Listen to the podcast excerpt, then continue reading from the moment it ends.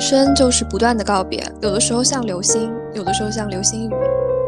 这一别啊，我就五年没有再见过下大雪，我五年也都没有再见过我爸爸。你永远都不知道什么时候就是最后一面。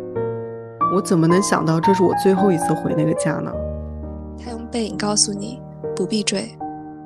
不想再在别人的故事里面扮演一个无足轻重的小配角了。结局不重要，结局或许就都那样。可是爱一个人的过程其实是很重要的。我虽然告别了他，但是我没能成功的和那个自己告别。但是因为你走了太远，你已经不想再回去了。我要去追寻我自己是主角的故事。永远都来得及啦，只要现在立刻去见面。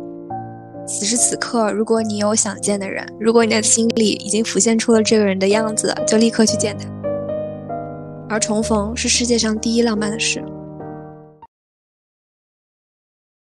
Hello，大家好，欢迎收听《活不明白》，我是奔奔，我是小金牙。今天我们要聊一个比较沉重的话题，就是离别。作为一个很悲观的人呢，我会觉得人生就是不断的告别，有的时候像流星，有的时候像流星雨。对我特别赞同，我觉得人生就是一段属于你自己的旅程嘛。然后在这个旅程当中，你走着，然后一些人来了加入你，他可能又走了。然后一些地方你可能你抵达了，你又离开了，你继续往前走。你越往前走，你经历的离别就越多。为什么我们要聊这期呢？其实一个。嗯，起因就是最近我在计划回家乡。我之前几年其实一直都有这个想法，但是就是因为这样或者那样的原因，就一直都没有把这个东西推进下去。它仅限于一个想法。然后今年的时候，我就是很认真在计划这件事情嘛。随着我这个计划越越越来越细致，然后这件事情就越来越有实感。这个时候我才发现，哦，我好像已经五年都没有回去过了。是因为前两年可能因为疫情或者是其他的关系嘛，其实我过年的时候也是没有回家的。因为今年不是正好我三十了吗？就是自那一别，从二十五到三十岁，我就再也没有回去过那座我生长的城市。我五年前回去的时候，我还记得那是一个大雪纷飞的十一月。我之所以回去，是因为我奶奶去世。那我奶奶就是我最亲近的一个人，所以我所有的注意力都在和奶奶告别的这件事情上面。但是我就没有想到过，说这一别啊，我就五年没有再见过下大雪，我五年也都没有再见过我爸爸。可能因为我是一个很悲观的人，所以我从小就会时常这么想。我还记得，因为我们俩是初中同学嘛，在初中毕业的那一天，我们两个就是手拉手走到回家的路上，学校的广播放的是张震岳的那首《再见》。我当时听见这首歌的时候，就旁边还有一些其他的同班同学，大家在说着啊，我们暑假的时候要一起吃饭啊，我们几年、五年、十年的时候可能还会有同学聚会。可是我当时就在想，这可能就是我跟这个班里的大部部分。人最后一次的见面了，毕业这种场景呢，可能还是你可以预知的，但更多的就是像，比如说跟自己的亲人或者是一些其他的朋友，你永远都不知道什么时候就是最后一面，所以我经常会把跟别人的每一次见面都当成最后一次。对，这个真的就是我们后面慢慢学到的一件事情，对吧？但以前的时候，尤其是在年龄比较小的时候，其实是，嗯，不会有这个 觉悟的。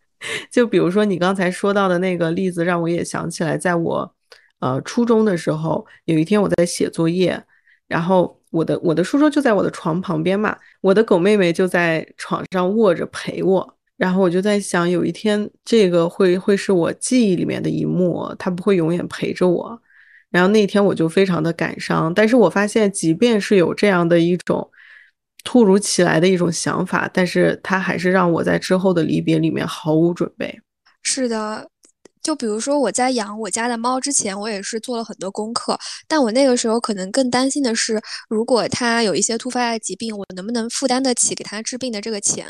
在我真正养了它之后，我其实再也没有过犹豫，就是无论它生了多严重的病，我就是要尽我所能的去治好它。而且我现在再也不能看到那些网上的猫猫狗狗伤感视频了，只要我一看到，我就会特别的心酸，容易流泪。是的，我前段时间还把我们家的猫猫带去看病。其实说来特别好笑，它那天就是突然张嘴开始呼吸，还突然流口水，我就吓坏了。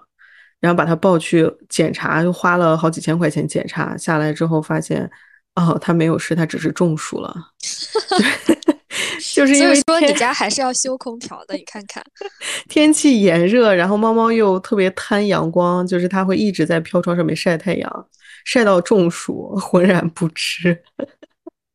然后那天我也是很恐惧，就觉得说，哎，这种分别真的是你不知道哪一天会发生，但它一定会发生。我是觉得人生中可能带给人伤害最大的两种离别，一种是呃亲人的离世，还有一种就是一段关系的破碎吧。就不管这段关系是呃你跟你的你深爱的人，还是你最好的朋友。对啊，对啊，这个就不得不说到我我爸爸了。刚才不是说我五年没跟他见面吧？其实这这次录播课之前，我还在想，我说我上一次跟我爸见面是啥时候？最后就我是逻辑推出来的，应该就是呃我去参加奶奶葬礼，然后回来的时候，肯定是我爸爸开车送我们，就是我和我妈妈去机场这样。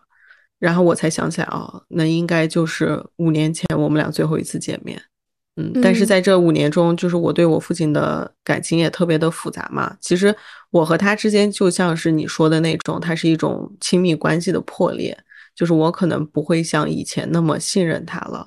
然后，但是这种感觉又特别的复杂，所以在我这次想到我已经五年没有跟他见面的时候，我其实心里还蛮难过的。是的，尤其是我觉得在中国社会里，父子或者说父女关系，其实是一种很复杂的关系。就好像我们两个人明明是世界上最亲密的人，我们离得很近，但我们却很少有非常深入的情感上的交流。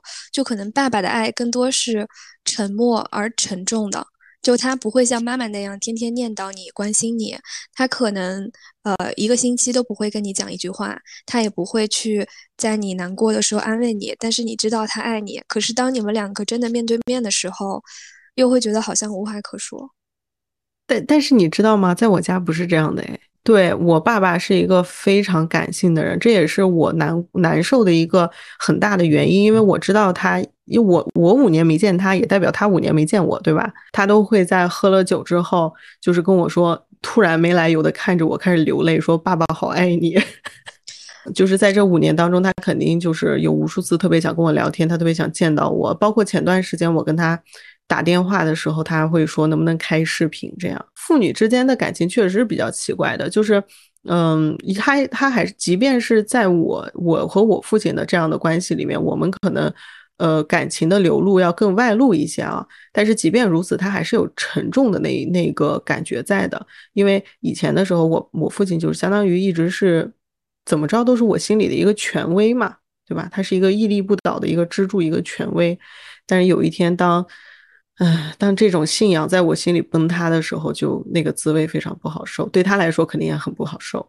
嗯嗯，虽然我可能没有经历过这种权威的崩塌吧，但是我跟我父亲的关系就是非常典型的中国式父女的关系。他他对我的爱也是相对比较内敛的。比如说我大学的时候，寒暑假回家，那个时候大家还不怎么用，就是。电子支付嘛，就微信支付啊这些的，就他每天早上出门前会给我留一下生活费，就可能在我家的玄关那里放几百块。嗯，他他在放钱的时候，他会同时写一个纸条，上面写着“爸爸爱你”。就是我已经要睡到中午十二点起来以后，去那个玄关拿钱，要注意吃午饭，然后就看到他给我写的那个字条，就心中会觉得有一丝好笑，但是也很感动。嗯，对。然后在我工作了之后，他就会。偶尔跟我说出一些，如果工作不开心了，你大不了就回家躺着嘛，反正你爸爸要养你也是养得起你，虽然可能不能让你大富大贵，但是让你就是吃饱穿暖、饿不死还是可以做到的。就每到这个时候，我也是心底会有一丝小小的感动。嗯，那那你爸爸其实已经横比来说的话，已经算是比较善于表达他情绪和感情的人了。其实其实并没有，我觉得。可能是因为我之后慢慢的长大了，所以我才能够体会到他这份隐藏的很深的爱。在我更年轻的时候，我是完全不理解，我甚至觉得怀疑他到底是不是真的爱我的。因为我因为我爸爸他从小就会想把我培养成一个很独立的人。就比如说，我印象很深刻的事情是，大概我三四岁的时候，他带我去吃肯德基，那个店员他忘记给我可乐的吸管了。但是我作为一个很小的小朋友，我其实不敢跟陌生人去说话嘛。我就说：“爸爸，你可不可以帮我问他要一个吸管？”然后我爸爸就说：“自己的事情要自己做，你去问他要一个吸管。”嗯，我当时就是因为我没有吸管，就感觉喝不了那个可乐。我真的是顶着巨大的恐惧去问他要要了那个吸管，但其实也没怎么样。可是我内心是非常非常害怕的。嗯，然后再你可能会怨恨他为什么要这样做，你就帮我去要一下就好了。是，就包括之后的很多事情都是如此。就我可能三五岁的时候，我爸爸他就会让我一个人去坐飞机。我到现在还记得那一天的场景，虽然虽然已经是很多年前了，就是他把我领到机场，交给了一个空姐，然后对方就询问了一下我能不能记住我的家庭住址和电话号码，然后把我带上了飞机。他就一直陪在我的旁边，同时我的脖子上还会挂一个牌子，上面写着“无人陪伴儿童”。是。这还没有上小学的时候呗，三五岁的话。对，然后上了小学之后，就是我们俩相遇的那一天，不是我是转学生嘛？其他我记得当天应该是有起码五六个转学生的，大家要先去教务主任那里办手续。其他的小朋友都是家长陪着去的，只有我是自己一个人去的。然后那个教务主任就说：“你爸妈呢？”我说。他们没来，我只有我自己一个人。然后他就露出了一个那种有点震惊的表情，然后说：“哦，那你先你先回班上课吧。”我当时的心情就可能我太幼小了，我还不能够理解我当时到底是一种什么样的感受。但我知道那个肯定是不舒服的。正因为我从小一直都被这样子教养着长大，就可能从成功的方面来说，我确实成为了一个非常独立的人。我觉得。这个世界上没有什么事情我自己不会，我自己没有办法解决的。我也很少就是想到说我去依靠别人，就是只要我自己能做好的事情，我绝对不会请求别人施以援手。但是我觉得这个肯定也是有不好的地方吧。我记得我上大学之前吧，就高考完的那个暑假，我爸他就有跟我讨论过，说要不要出国去读大学。就是他会希望我去加拿大读大学，毕业了以后可能就留在那里，因为我大伯就是我爸爸的哥哥，他们是呃留在了那边嘛。他觉得可能国外的生活相比国内会没有那么内卷，会更加轻松一点。但是我就拒绝了他，就是我那个时候拒绝的原因有两个，就一方面是我不想离开我这种熟悉的环境。呃，我会觉得在国内上大学是一个经历了十二年的教育之后，好不容易放飞自我了，可以去大学里快乐的玩耍。但是如果要把我扔到一个国外的陌生环境的话，我会觉得很可怕，就这种快乐会被削弱。然后另外一点就是，我很不喜欢他来安排我的人生。所以我大学的时候就还是正常在国内读了大学，后来研究生的时候他就又要求我说，你就去读，呃，去加拿大，可能读个多伦多大学之类的。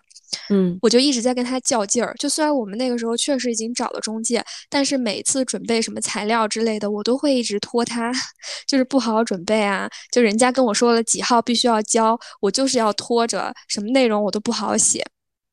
然后一直到最后，我就真的把这事儿给就是拖到拖黄了。然后这个时候我就跟他说，确实没有学校录取我，但其实是我根本就没有怎么申请，我也没有好好准备那些东西。然后他说那怎么办？我说那我要换一个国家去读，因为其实那个时间已经很晚了，就是大部分的学校的申请时间都快要，可能还有一两个月就要截止了。然后我就说。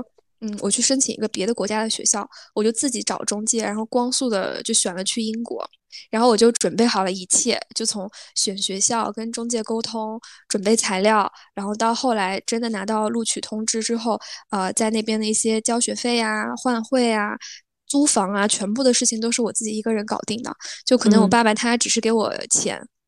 嗯，就就相当于你你通过这样的一个拖延，实际上到后面你还是掌握了之前你没有的那个主动权。对，是。所以在我大概还有两周就快要出国的时候，有一天晚上，我爸爸他突然说，我们两个聊一聊。然后我内心其实已经隐隐知道他大概要跟我说什么了。然后我就坐在我们两个坐在沙发上。一边看着电视，但我其实根本没有看进去那个电视讲的到底是什么。他就说：“你看，你还有两周就要走了，我现在还不知道你到底要去一个什么样的学校，学什么样的专业，你能不能跟爸爸说一说具体的内容？”然后我当时其实就心头涌上来了一股很复杂的感受，就可能是有一点心酸，有一点生气，甚至还有一点好像成功报复到他了的快感。我就说。你从小就没有管过我，就不管是我的学校也好，我的学习也好，还是我的生活也好，你从来都没有管我，你都让我自己去解决这些问题。你不觉得你现在想知道这些已经太晚了吗？嗯。然后我们两个人就都沉默了，没有讲话。沉默了几分钟之后，他就跟我说：“可能从小把你培养的太独立了，也好也不好。”嗯，我们就以这样的一句话结束了当天晚上的那个对话。这是迄今为止你最后一次和你爸爸有这种坐在一起比较严肃的对话吗？是的，因为可能我出国了，读了研究生，毕业之后呢，就直接工作了。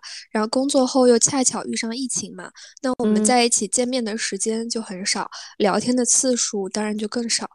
但是可能因为我现在的年纪渐长，我也能够更能够理解他了吧，所以我不再有当时那种报复的快感，甚至是故意的不去联系他，甚至是埋怨他，可能这些都已经消失了。就是更能理解他了。对，我觉得我刚才听你这么讲，我就不知道为什么还还挺能带入你爸爸的那个情绪的。我觉得可能他当时那种怅然若失，因为他不是说也好也不好那种嘛，很明显他是有一种失落的。我觉得父母在某一个时间点都会面临的这样的一个问题，就是说你突然发现孩子长大了，你要跟他做一个告别了，就不光是说你们可能是肉身不在同一个地方的这样的告别，而是从精神上的一个告别，角色上可能也要过告别过去的那样两个人的角色模式呀、相处啊、关系这些可能都不一样了。对，是的，我甚至在很多年之后反复回想这件事情的时候。我会觉得当天我爸爸的心情，他会不会觉得好像他就是在这一天失去了我？我记得龙应台有一首诗，就是叫《目送》。我觉得这首诗能够特别完美的总结我跟我爸爸当时的那个感觉吧。它里面大它大概就是说，所谓父女母子一场，只不过意味着你和他的缘分，就是今生今世不断的在目送他的背影渐行渐远。你站在小路的这一端，看着他逐渐消失在小路转弯的地方，而且他用背影告诉你不必追。而且其实就算想追，也真的是追不上的。可能是吧，也许每个父女之间的相处关系会不一样，但我觉得。在父亲陪伴我走人生的一段路的时候，我也确实是会学习到一些什么的。有一件事情就是让我印象非常的深刻，我甚至可以把它称之为我父亲给我的人生第一场的震撼教育。嗯，是吗？嗯，就是我们家的家庭关系是这样子的，就可能我妈妈那边呢，他们是一个很大的家庭，就所有人的关系都非常非常的好，就不管是舅舅姨姨还是妈妈外婆，大家所有人都非常的互帮互助，亲切友爱，就完全不会有那一些国产电视剧中的亲戚之间相互撕逼、大家相互插刀的这种情节存在，就真的是一个非常温暖的大家庭。我小的时候会觉得，我外婆家的这种模式就是我向往的家庭的感觉，就是大家相亲相爱、互帮互助。我也一直更希望能够跟其他的人，就哪怕是我自己有了家庭之后，我会希望能够建立起这样子的关系。有一天，就是我的家里也是发生了一些非常重要的变故吧，然后我爸爸他就要做出一个选择，可是他这个选择是我不想要的，我就去跟他说。爸爸，你可不可以不要这么选？我不想要这样子。其实我当时不懂，但是现在想想，我会觉得我也是在对我爸爸道德绑架吧，就会觉得我作为你的女儿，我应该是你生命中最重要的事情。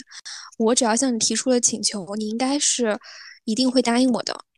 但是我爸爸他就跟我说，他没有办法答应我的这个请求，因为他觉得父亲这个角色只是他人生众多角色中的一个。他除了是我的爸爸之外，他还是别人的儿子、别人的丈夫、别人的朋友、别人的同事。他不能够为了当我的爸爸而放弃他所有的角色，因为更重要的是他是他自己。他想要先做好他自己，然后再做好其他的这些角色。就我当时整个人听到这句话，我会觉得振聋发聩。对。对。就我从来都没有想过，我小的时候一直觉得我父母就是应该为我付出他们的一切，甚至我妈妈她就是这么做的。我当时会觉得，为什么你不能够做到呢？可是他说完这番话之后，我理解了。我相信有很多小孩都做梦都想，都希望自己的家长呢是这样的。他首先是一个有自我的人，其次才是你的父亲、你的母亲。可能是吧，但我觉得，如果这番话是出现在我稍微比较大一点的时候，就可能大学啊之类的，我会觉得这番话说的真的非常好。但其实我爸爸的这句话也是他思想的一个体现嘛，就是他希望我成为一个独立的人，因为他自己也是一个独立的人。可是如果这件事情发生在我太早的时候，就比如说我还是一个小朋友，我只有三四岁的时候，我会觉得孤立无援，就我会觉得。在我很小，我还需要帮助，我需要其他人的支持的时候，你没有给我一段这样完全有安全感的关系。嗯，同样的事情出生在人生的不同阶段，感受是完全不一样的。就是在那个时候，你可能对你来说特别震撼，呃，你会发现说，原来你的父亲并不能给你百分百甚至百分之一千的支持，他可能会有其他的角色需要兼顾。他会有其他的考量，而这个考量可能是在你之外的。对，是的。其实从某种程度上说的话，我觉得我我们在成长的过程当中，其实是不断的认识到你你爸爸说的这个问题的，就是在小的时候，可能我们会角色比较单一，然后也会觉得很多事情是理所应当的，特别稳固，它就在那里。比如说你的父母的关系，可能。感觉好像他永远都会是你的父母，他们俩永远都会这样。确实永远都是啊，不然呢？是 有一天我突然发现我是捡来的，是吗？也有可能啊，那或者说你会觉得说他们俩永远都会在这样，在一个家里面等着你回去，但是这个也是不确定的。就是我们的人生当中是一直在嗯认识到这件事情，就是他们也是独立的人，他们的生活也会有变化，然后你也一样。你的角色也不光是他们的女儿，你会承担越来越多的角色，所以这个人生就是你越往前走，离别越多，然后你自己的角色也愈愈发复杂。就可能会在离别的时候觉得怅然若失，但是等那一刻真的来临的时候，会发现它不完全都是坏事。是的，但是确实痛苦啊。像而且而且你知道，有的时候痛苦是会。就是痛苦的这种离别是会扎堆儿出现的，我这个事情是我的一个人生大发现，我觉得特别奇怪。很多人的人生大发现吧，不然怎么会有“祸不单行”这句话？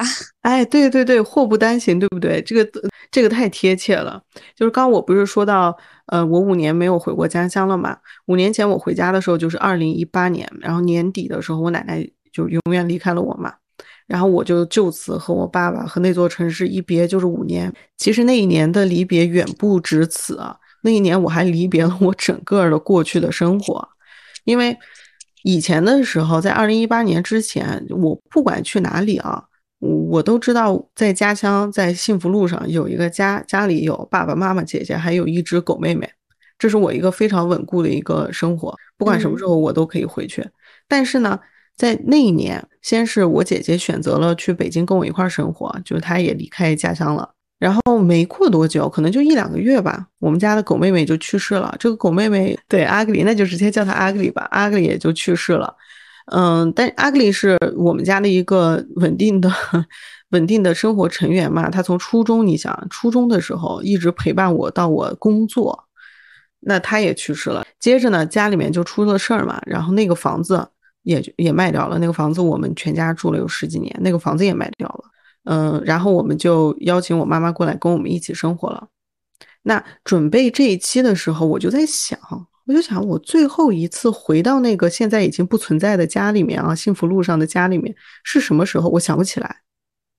我最后是翻了我的百度云存储里面的照片，我翻翻到了二零一八年的二月中旬，就过春节的时候，我看到了我在那个房子里面照的照片，我才想起来，哦，原来那就是我最后一次回到那个家。继而我就想起了那一天，就是我从北京回家的那一天。那个时候我还在做我的第一份工作。有一天早晨起来，我就请好了春节的假嘛，然后起来以后收拾干净了我租的那个小屋子。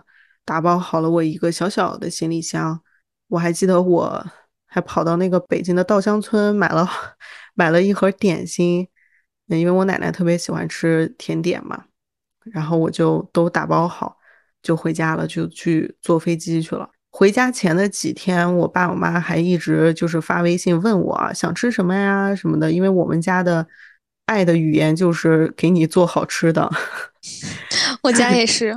对呀，他们就会在你回家前几天就问你，然后就会已经准备好了，家里面西瓜也买好了，你知道吧？就是我爱吃的肉啊、鸡肉什么都准备好了。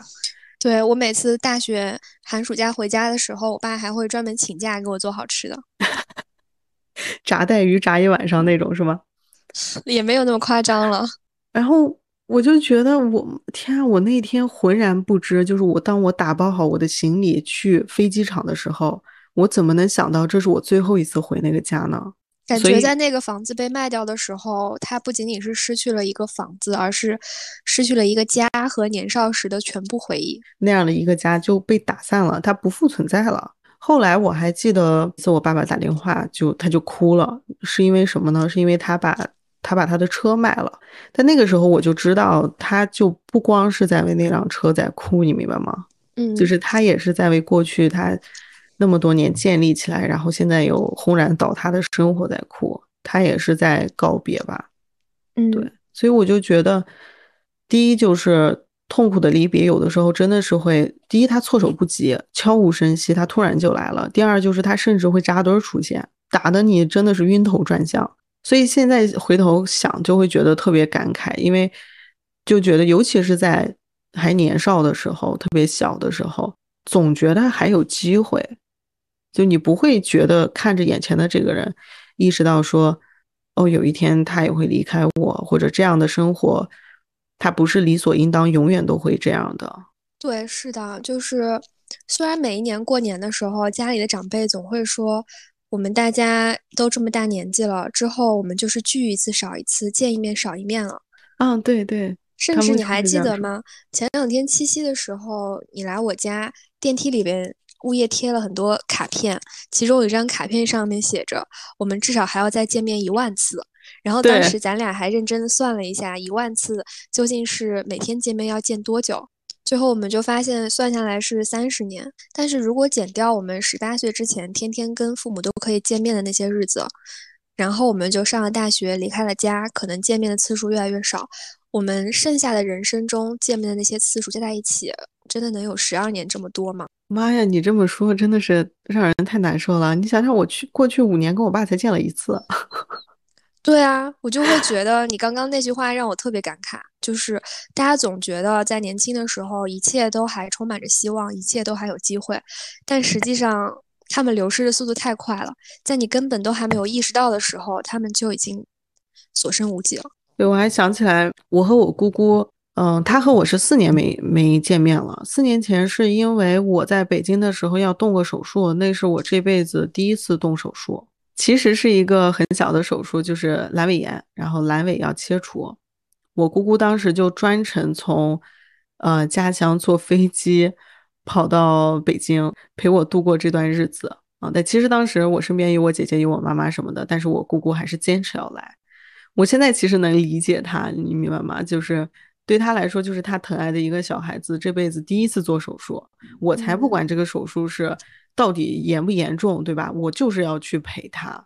然后他来了之后，就陪我度过了那段时间。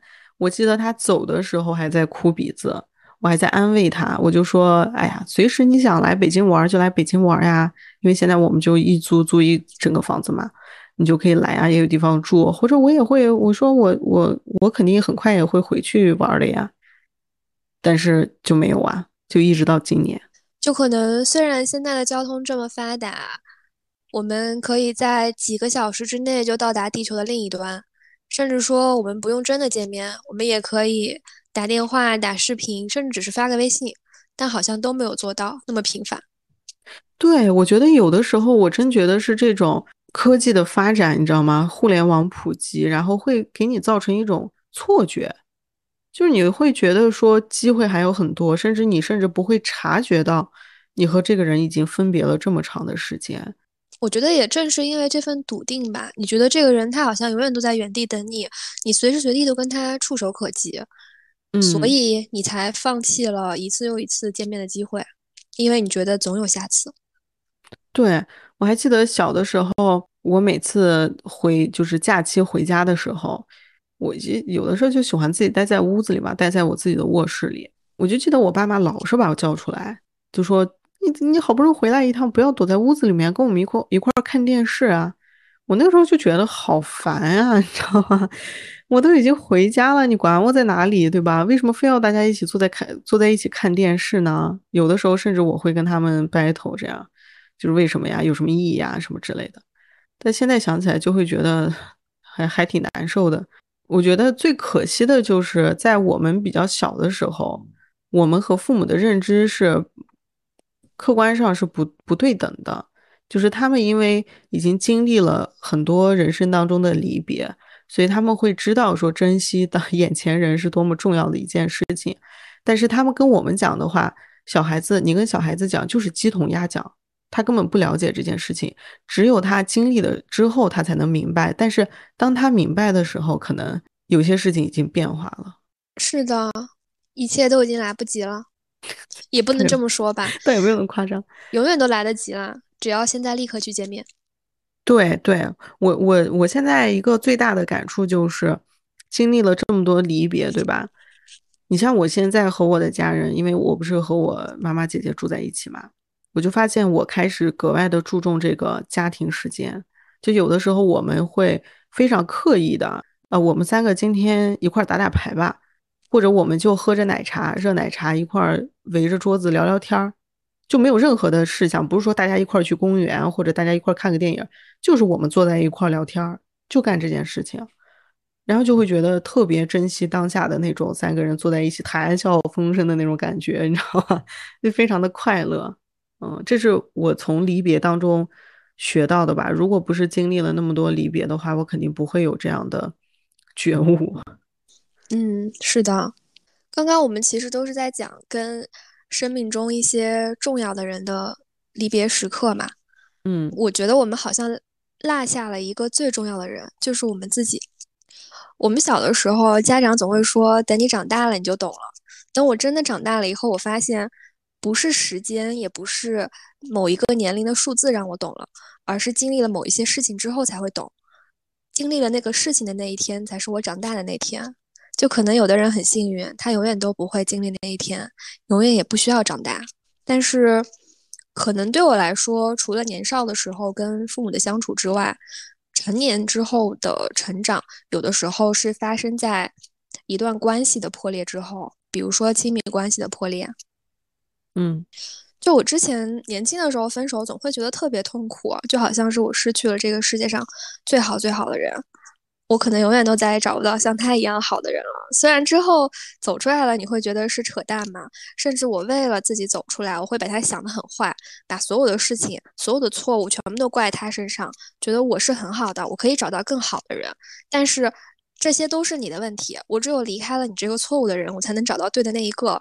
就我会强迫自己这么想，因为这么想会让自己变得没有那么痛苦，更容易走出来，也不会总是陷入在。责怪自己的那种怪圈中，但是我现在会觉得，在我的人生的很多时刻，我会发现那些前任们他们打在我身上的烙印。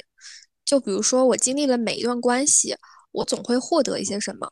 可能我有一个前男友，他是医生，那我就确，那我就会切实的学习，了解到一些关于医学相关的知识。可能我有一个前男友，他非常喜欢古典音乐，那我也会受他的影响，会喜欢这些东西。我觉得这些带给我的成长是很好的。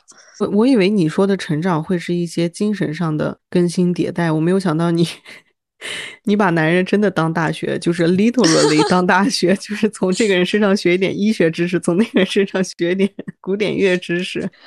呃。你这么说显得我很像一个那种蜘蛛精，你知道吧？就吸干了男人的阳气，什么让自己修炼，最后那些分手的前任全部都是我的药渣。你们这些凡夫俗子还付钱去上什么培训班？我多谈几次恋爱是吧？对啊，去各行各业找一找，嗯，翻一翻找一找。哎，但是。精神上的话，肯定也是会有嘛。就像我刚刚说的，我在处理亲密关系的时候，我不能够在一开始就那么成熟，我会可能套用一些错误的旧的模式。但是你在不断的失败、不断的爬起来的过程中，你就会学习到如何跟一个人能够更好的相处。所以，我会非常感谢对方能够让我有变得更好的部分，也会让我知道我自己有哪些地方是是坏掉的，是做的不够好的。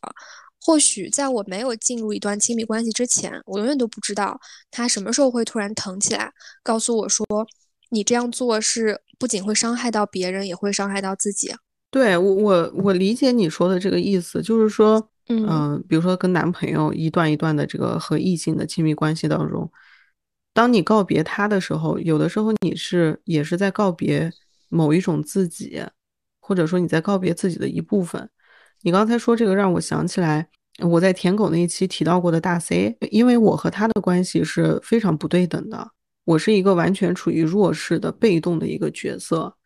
我还记得我最后一次见他的时候，呃，那个时候距离我们分手可能已经三四年了，但是我还是在那个角色里面，我并没有走出来。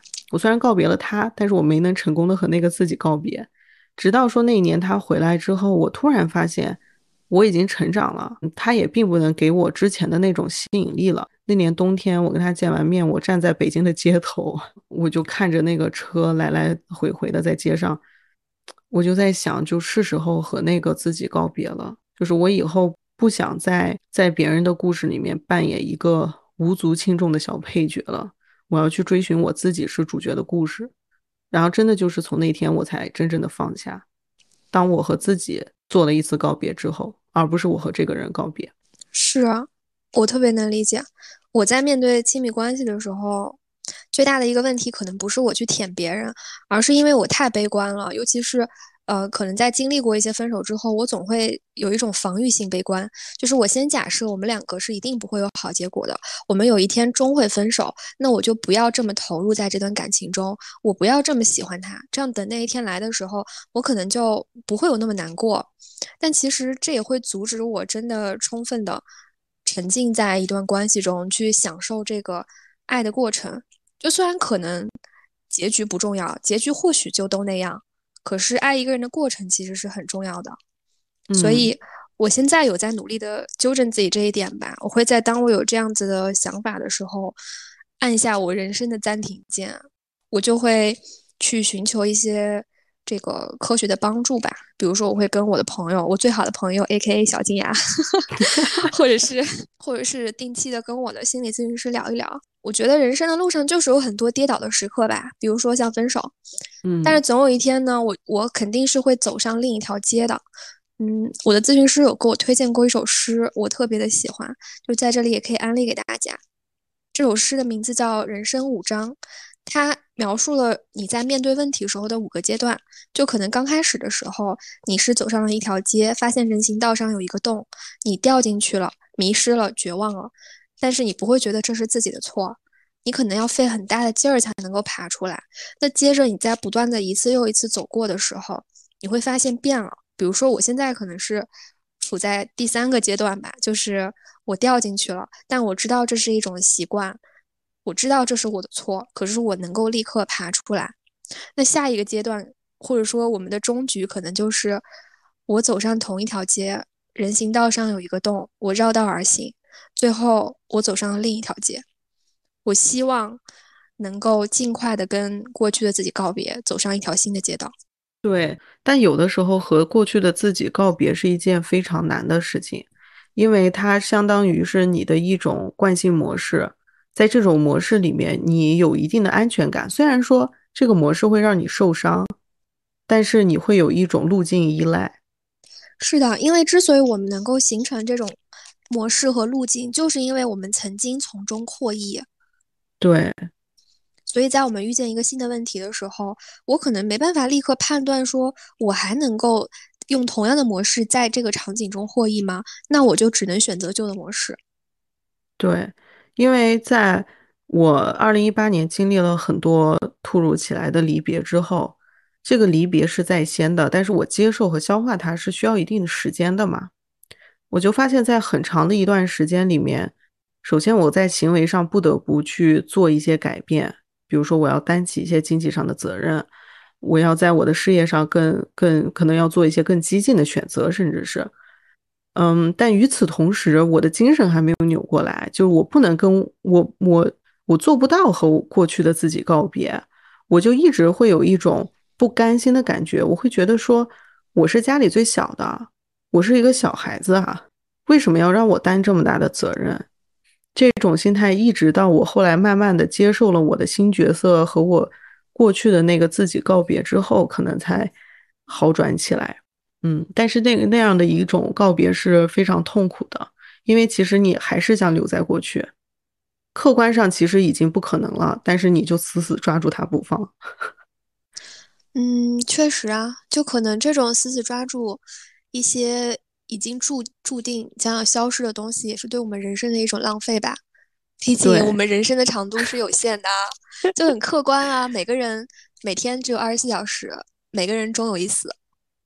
对对，这个真的也是离别教会给我的。就是我觉得说，在很早以前，你总会觉得你不你不会想这件事情，你理所应当的。那种感受是说，好像人生是无限的，就你有无限的可能，好像长度也是无限的，对吧？这个人是你的奶奶，那个人是你的妈妈，你们就是要每天这样的见面，他会在你的生命里面像一根电线杆一样，就在那儿一直伫立着。但是后来，当你的离别慢慢的这样侵入你的生活，一次一次的你去告别城市也好，你去告别这个人也好，告别一段生活，甚至告别自己之后，你就会发现，我的妈呀，就生命的长度是有限的。然后我们和每个人，甚至是每个东西，比如说一一栋你们家住的房子，或者是一座你生活的城市，或者说你喜欢的物件，我手边的这个核桃，你和每个东西、每个人他见面的次数也是有限的。即便我们计算不出来那个次数到底是多少，但是它客观上是有限的。是，甚至有的时候，因为人生的路虽然有限，可它实在是太过漫长。当你已经走过了一条。走过了一段很长的路的时候，你不想回头了。其实你知道这个东西，这个电线杆它就在那里，但是因为你走了太远，你已经不想再回去了。比如说，我会觉得我们曾经深爱过的某个人，或者是当年非常为之痴迷的某一个爱好，在我们已经走过了很长一段路的时候，你再遇见他，或者是再想起他，其实可能没有当初的那份热爱了。就对于一些真正重要的人来说。见面的次数有限，人生苦短，及时行乐。我们就是要抓住每一次的机会去见面。但对于有一些人和有一些事来说，就是应该告别。既然我们已经走过了，就不要再回头。对我们每个人的时间和精力也是有限的，所以在这个有限的时间和精力里面，你怎么样去分配，谁的优先级更高？这个其实也是现在我会比较嗯关注的一件事情。就比如说这次回家的这件事情，对吧？前几年的时候，我还是一直会觉得说手边有更重要的事情。但是今年当我再计划这件事情的时候，由于我意识到了我已经五年没有回去了，由于我这么着翻过来想了一下，我这五年都经历了什么，有什么东西，什么样的生活，什么样的人离开了我们，我就会突然觉得没有什么事情比我回去见一见我爸，见一见我姑姑。见一见我以前小时候生活过的地方，没有什么比这件事情更重要的，所以我愿意把我的精力和时间就放在这个上面，而不是其他的任何事情。是的，跟这些如此重要的人相比，可能其他的事情真的就变得没有那么重要了。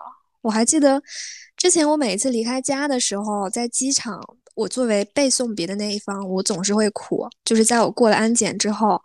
嗯，可能我的父母已经被拦在了这个安检的栏杆外面，然后我在里边排队，我就会一直哭，一直哭。就可能虽然旁边的人会觉得啊，这个人他怎么一直在哭啊，但我就会觉得机场真的是一个很适合离别、很适合哭的地方，就是周边的人都来去。